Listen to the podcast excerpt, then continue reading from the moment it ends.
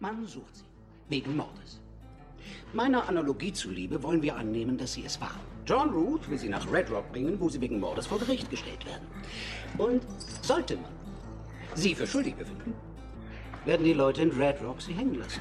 Auf dem Marktplatz. Und da ich der Henker bin, führe ich die Hinrichtung durch.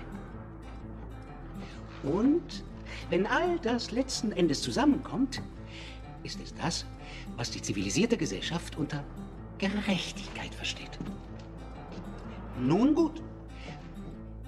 Wenn die Verwandten und die Freunde der von ihnen ermordeten Person jetzt hier draußen vor der Tür stünden, diese einfach eintreten würden, um sie raus in den Schnee zu zerren und am nächsten Ast aufzuhängen, das würde man Lynchjustiz nennen. Also, der Vorteil bei besagter Lynchjustiz ist, äh, dass sie sehr durststillend ist. Aber ihr Nachteil ist, sie ist genauso oft falsch wie richtig. Nein, in deinem Fall nicht. In deinem Fall würdest du es verdient haben, aber andere Fälle vielleicht weniger.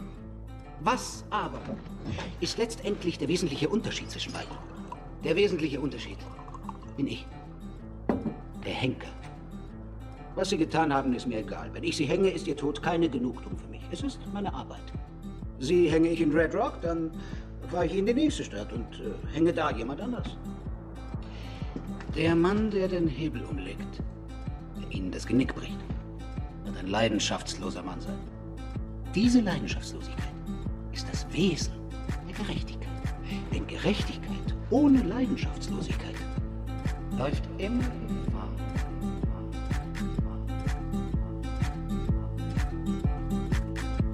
Läuft immer Gefahr, keine Gerechtigkeit zu sein. Amen. Listen for a moment, love, and hear me tell my tale. Across the sea from England shore, I was coming to sail. The journey from Guildford said, I've done says he. For life to change,